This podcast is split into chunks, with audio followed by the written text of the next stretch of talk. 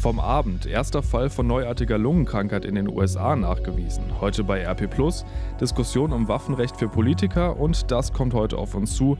Auftaktplädoyers im Prozess gegen Harvey Weinstein. Heute ist Mittwoch, der 22. Januar 2020. Ich bin Benjamin Meyer, morgen zusammen das Coronavirus beschäftigt im Moment die Gesundheitsbehörden. In China sind mittlerweile neun Menschen an der neuartigen Lungenkrankheit gestorben. Die Zahl der Infizierten ist auf mehrere hundert gestiegen. Und nach China, Thailand, Japan und Südkorea ist jetzt auch in den USA ein erster Fall nachgewiesen worden. Der Mann war nach einer Reise in die chinesische Stadt Wuhan schon am 15. Januar nach Seattle zurückgekehrt. Bei der Rückreise soll er noch keine Symptome festgestellt haben, dann aber zur Untersuchung in ein Krankenhaus gegangen sein, so die US-Gesundheitsbehörde CDC. Er sei in gutem Zustand und es besteht wohl auch nur ein sehr geringes Risiko, dass er weitere Menschen angesteckt haben könne. Experten hatten ja vorher schon erklärt, dass vereinzelte Einschleppungen der neuen Lungenkrankheit auch nach Europa immer wahrscheinlicher seien und die Weltgesundheitsorganisation hat ihren Notfallausschuss einberufen. Die Experten sollen heute darüber beraten, ob eine Gesundheitsnotlage ausgerufen werden soll. Wir wollen das jetzt alles mal sortieren. Christiane Oelrich berichtet für die Deutsche Presseagentur aus Genf. Christiane, was genau bedeutet denn Gesundheitsnotlage und welche Konsequenzen hätte das? Also es ist wie eine Alarmglocke, die die WHO mit so einer Erklärung läutet. Sie will Regierungen und Behörden damit in aller Welt aufrütteln, denn durch die internationalen Flugverbindungen, da kann sich so etwas ja rasend schnell ausbreiten. Ja, und Auswirkungen, das muss man erst mal sehen. Vor 10, 15 Jahren gab es bei Pandemien zum Beispiel schon mal Fieberkontrollen an Flughäfen. Da gehen Passagiere dann an so Wärmebildkameras vorbei und so sollen Kranke dann erkannt und sofort isoliert werden können. Aber ob das wirklich effektiv ist, das ist umstritten. Und ob es solche Empfehlungen überhaupt gibt, das wissen wir ja auch noch gar nicht. Wie beunruhigt ist denn die WHO? Das ist jetzt ja nicht der erste Fall dieser Art. Ja, sie ist schon besorgt, denn das Virus ist ja neu. Das heißt, äh, es gibt bislang keine Erfahrungen, wie gefährlich es ist und wie es zum Beispiel effektiv behandelt werden kann. Solche Gesundheitsnotlagen gab es in den vergangenen zehn, zwölf Jahren schon fünfmal. Damals zuerst wegen der Vogelgrippe zum Beispiel und zuletzt im vergangenen Jahr wegen Ebola im Kongo. Wie gesagt, es geht vor allem darum, dass die Menschen informiert werden und dass Ärzte und Krankenhäuser sich auf Patienten vorbereiten. Gute Gesundheitssysteme wie das bei uns, die werden mit solchen Krisen in aller Regel ja gut fertig. Vielen Dank, Christiana. Das Robert-Koch-Institut schätzt das Gesundheitsrisiko für uns in Deutschland übrigens im Moment als sehr gering ein, auch wenn das Virus laut chinesischen Behörden von Mensch zu Mensch übertragen werden kann. Und wir schauen nochmal auf die USA. Da hat am Abend die erste wichtige Sitzung des US-Senats im Amtsenthebungsverfahren gegen Donald Trump begonnen.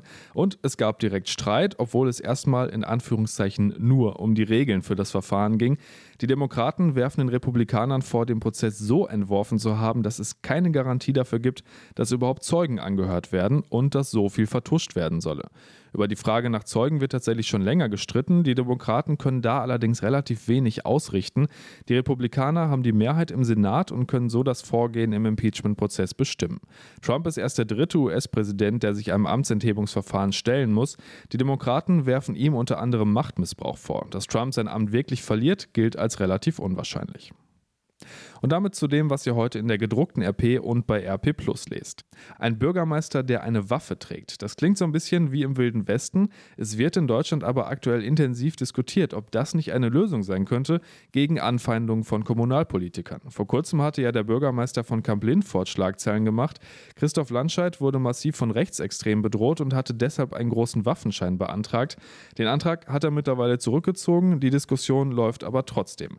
Wichtiges Thema, das ihr heute bei RP Plus lest, Henning Bulke aus dem Aufwacherteam, jetzt mischt sich ein prominenter Kriminologe in die Debatte ein. Ja, und zwar Christoph Pfeiffer. Der war früher Leiter des Kriminologischen Forschungsinstituts Niedersachsen und von 2000 bis 2003 Justizminister für die SPD in Niedersachsen.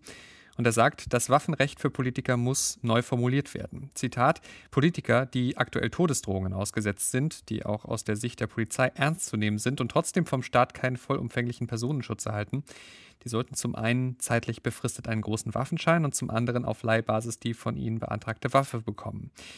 Wie lange ein gefährdeter Politiker eine Waffe bekomme, solle sich Pfeiffer zufolge nach der Dauer der Bedrohung richten. Okay, dass das kontrovers diskutiert wird, ist klar. Wie fallen denn die Reaktionen bisher aus? Was sagen Politiker dazu? Also NRW-Innenminister Herbert Reul von der CDU sagte auf Anfrage, ich sehe eine Bewaffnung von Politikern kritisch, ich will keine amerikanischen Verhältnisse in NRW, wir brauchen nicht mehr Waffen, sondern weniger. Auch SPD-Landeschef Sebastian Hartmann lehnt eine Lockerung der Waffengesetze ab. Zitat, eine Einzelbewaffnung, die Privatisierung und Übertragung der Verantwortung des persönlichen Schutzes oder des Schutzes der Familie sind nicht zielführend und höchst ungeeignet. Ähnlich äußerte sich die FDP.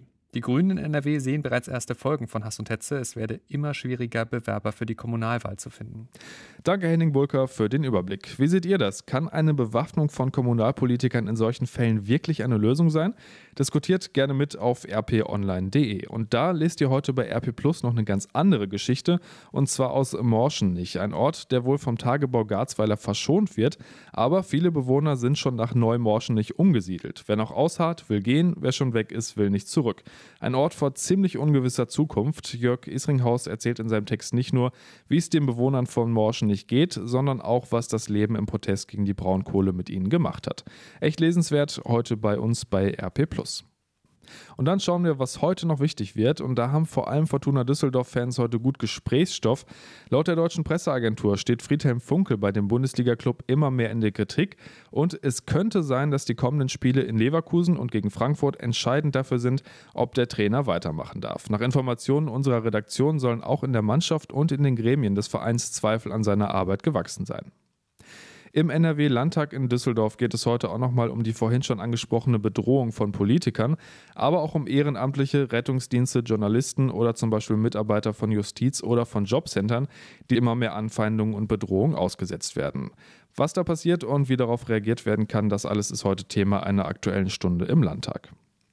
Bundespräsident Frank-Walter Steinmeier ist heute zu Besuch in Israel und trifft da unter anderem den israelischen Präsidenten Rivlin.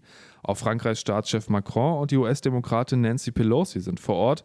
Anlass ist das fünfte Welt-Holocaust-Forum in Israel, das an die Befreiung des Konzentrationslagers Auschwitz vor 75 Jahren erinnert. In New York soll es heute die Auftaktplädoyers im Prozess gegen Harvey Weinstein geben. Dem ehemaligen Hollywood-Produzenten werden sexuelle Übergriffe gegen mehr als 80 Frauen vorgeworfen. Konkret geht es um Vergewaltigung, kriminelle sexuelle Handlungen und räuberische sexuelle Übergriffe. Mit den Vorwürfen gegen Weinstein begann vor knapp zweieinhalb Jahren die MeToo-Bewegung. Heute geht es erstmal um zwei konkrete Fälle und um die Sicht der Chefanklägerin.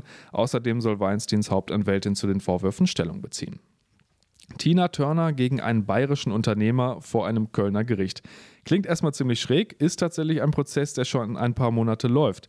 Die 80-jährige Sängerin wirft dem Unternehmer vor, auf dem Plakat für eine Tina Turner Tribute Show, also eine Show, in der es um ihr Leben geht, eine Frau zu zeigen, die ihr zu ähnlich sieht und dass man so den Eindruck bekommen könnte, sie selbst würde da auftreten, was sie natürlich nicht tut. Heute entscheidet das Kölner Landgericht über den Fall.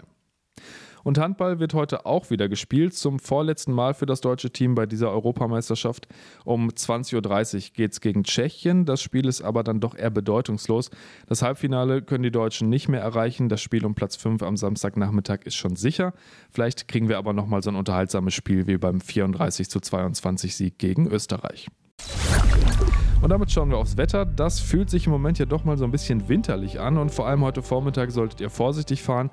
Vereinzelt kann es Sprühregen und dann auch schnell mal Glatteis geben. Im Laufe des Tages dann relativ viele Wolken und Temperaturen zwischen 2 und 6 Grad. In der Nacht sinken die Werte dann auf um die 0 Grad.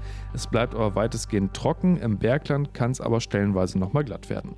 Donnerstag dann ähnlich wie heute mit ein paar mehr Auflockerungen und etwas wärmer. 4 bis 7 Grad kriegen wir dann. Und das war der Rheinische Postaufwacher vom 22. Januar. 2020. Ich bin Benjamin Meyer, habt einen guten Tag, bis bald. Mehr bei uns im Netz www.rp-online.de